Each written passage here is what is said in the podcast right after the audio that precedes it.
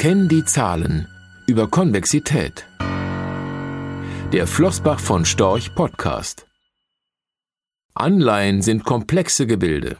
Ob sie sich lohnen, hängt von vielen Ertragsquellen ab. Kennzahlen helfen dabei, Chancen und Risiken abzuwägen. Teil 4 unserer kleinen Serie. Vielleicht erinnern Sie sich noch an unsere Serie über Anleihen. Unter der Überschrift Kenn die Zahlen haben wir in den vergangenen Wochen versucht, mit einigen Missverständnissen bei populären Kennzahlen aufzuräumen, mit denen Anleger die Chancen und Risiken eines Bondportfolios taxieren möchten. Die Resonanz auf diese Serie hat uns überrascht. Viel Lob einerseits. Dafür möchten wir uns bei Ihnen bedanken. Andererseits gab es aber auch einige Fragen unserer Leser und Hörer zu weiteren Kennzahlen und Fachbegriffen. Nun versuchen wir, die wichtigsten davon zu beantworten, auch weil sie in dem aktuell stürmischen Umfeld der Anleihemärkte vielleicht eine Bedeutung für den persönlichen Anlageerfolg haben. Wir beginnen mit einem Fachbegriff, der bestimmte Maßnahmen beschreibt, welche die Wertentwicklung eines Anleihedepots stabilisieren sollen. Insbesondere in Zeiten, in denen ein Anleiheportfolio durch den Einsatz von Derivaten abgesichert wird oder bestimmte sogenannte Long-Short-Positionierungen in verschiedenen Laufzeitbereichen aufgenommen werden, fällt gerne der Begriff der Konvexität.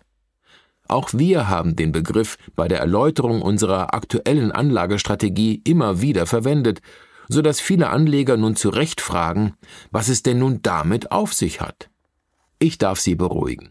So kompliziert, wie es das Investoren-Kauderwelsch suggerieren mag, ist es nicht. Wenngleich die tatsächliche Umsetzung solcher Portfoliomaßnahmen auch nicht banal ist. Aber der Reihe nach.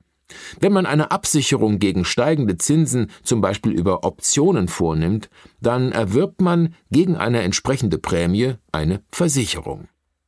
Das Best-Case-Szenario für Versicherungen ist aber, und das gilt an den Kapitalmärkten ebenso wie im richtigen Leben, dass der Schadensfall nie eintritt und man die Policen niemals benötigt.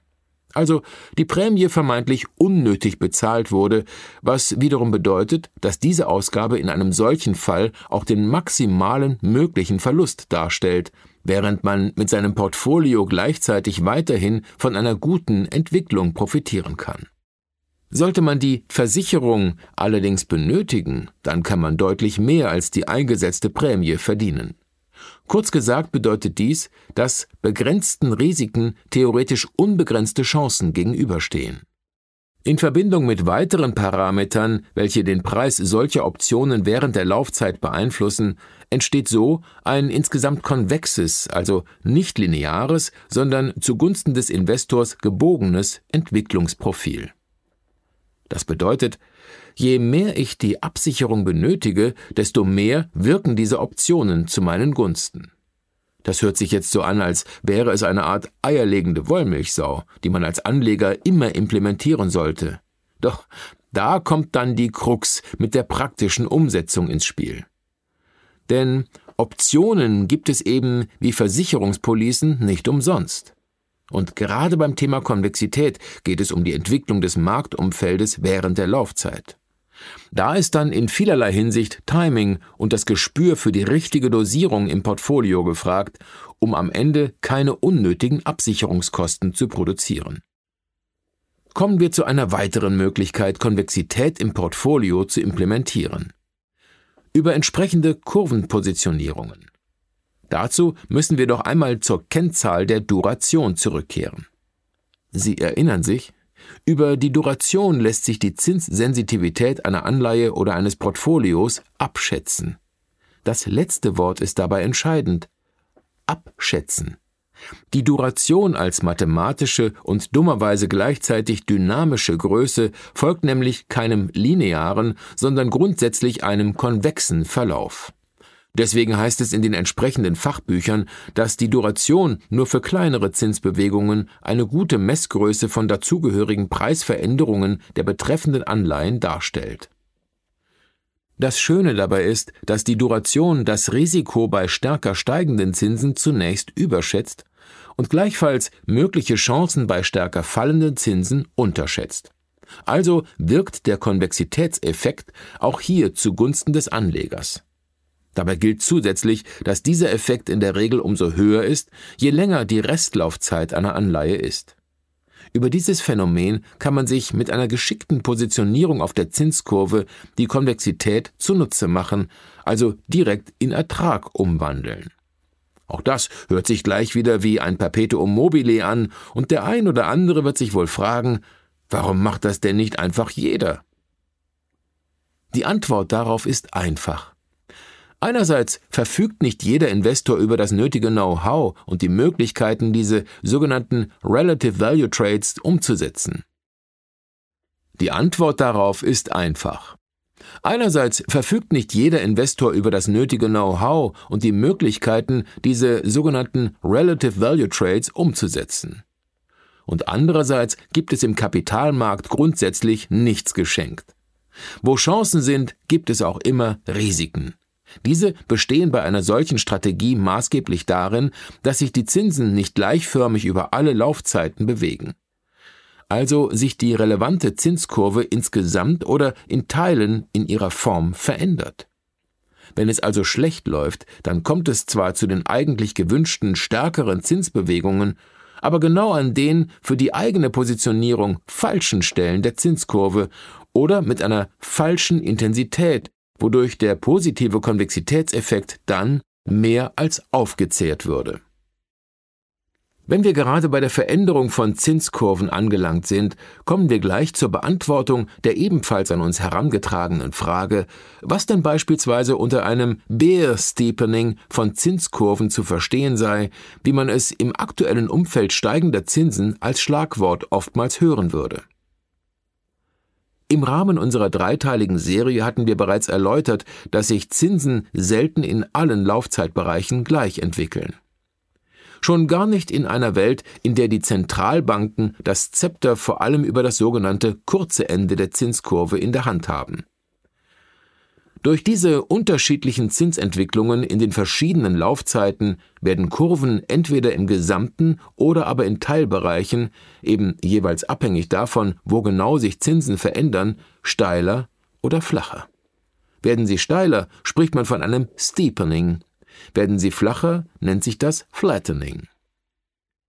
Weil das aber vielleicht zu einfach wäre, haben wir Finanzspezialisten dann noch die Worte Bear und Bull in petto. Und hier hilft Ihnen nun spätestens Ihre Börsen- bzw. Aktienerfahrung. Der Bulle, Bull, steht gemeinhin für steigende Kurse, der Bär, Bär für fallende. Das muss man nun lediglich auf die Anleihenkurse übertragen. Steigen die Anleihen im Wert, dann ist dies ein Bullenmarkt. Fallen sie, dann handelt es sich um einen Bärenmarkt. Etwas komplexer wird es jetzt dummerweise nur wieder, weil man bei Anleihen ja immer noch einmal umdenken muss. Als Leser oder Hörer der ersten drei Teile unserer Serie wissen Sie, dass steigende Anleihenkurse zu sinkenden Renditen führen, fallende Anleihenkurse hingegen zu steigenden Renditen. Darauf aufbauend müssen Sie also noch eins und eins zusammenzählen und können sich dann die vier möglichen Zinskurvenentwicklungen vor Ihrem geistigen Auge zusammenstellen. Ein Beer Steepening, wie wir es vor allem in den ersten Wochen des Jahres 2021 in den USA verfolgen konnten, ist folglich nichts anderes als eine Versteilung der Zinskurve durch vor allem am langen Ende der Zinskurve steigenden Renditen, was aus sinkenden Anleihekursen resultiert.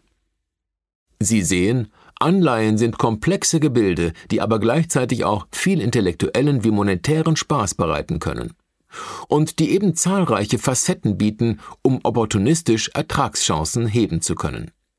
Sie dienen, verbunden mit einer höchst aktiven und flexiblen Anlagestrategie, darüber hinaus weiter als langfristiges Diversifikationsinstrument im Portfolio. Nicht alle Eier in einen Korb, sondern Risiken breit streuen. Also nicht alles auf Aktien, Immobilien oder Gold setzen. Das bedeutet im Übrigen nicht, dass eine positive Wertentwicklung auf dem Zinsmarkt immer und zu jeder Zeit gelingt. Gerade aktuell sieht man, dass es Phasen geben kann, in denen man auch mit der beschriebenen Strategie eine gewisse Zeit eine negative Wertentwicklung in Kauf nehmen muss.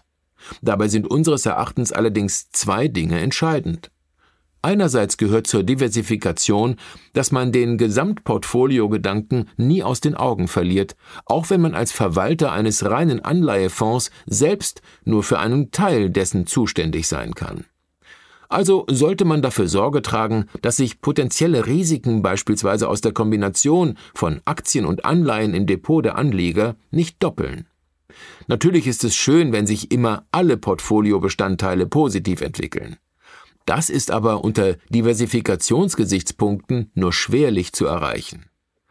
Andererseits ist es wichtig, eine Strategie langfristig auszurichten. Denn allein der Versuch, immer und zu jeder Zeit eine positive Wertentwicklung zu erzielen, verhindert in der Regel, über die Zeit erfolgreich zu sein. Das soll es aber nun von unserer Seite zu diesem Thema gewesen sein. Es sei denn, Sie schicken uns weitere Fragen und Anregungen zum Anleihemarkt. Dann setzen wir unsere Serie noch einmal fort und schließen den Rücktritt vom Rücktritt hiermit explizit nicht aus.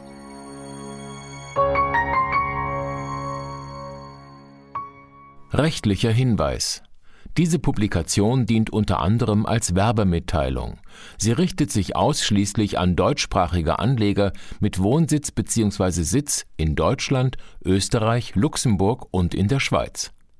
Die in dieser Veröffentlichung enthaltenen Informationen und zum Ausdruck gebrachten Meinungen geben die Einschätzungen von Flossbach von Storch zum Zeitpunkt der Veröffentlichung wieder und können sich jederzeit ohne vorherige Ankündigung ändern.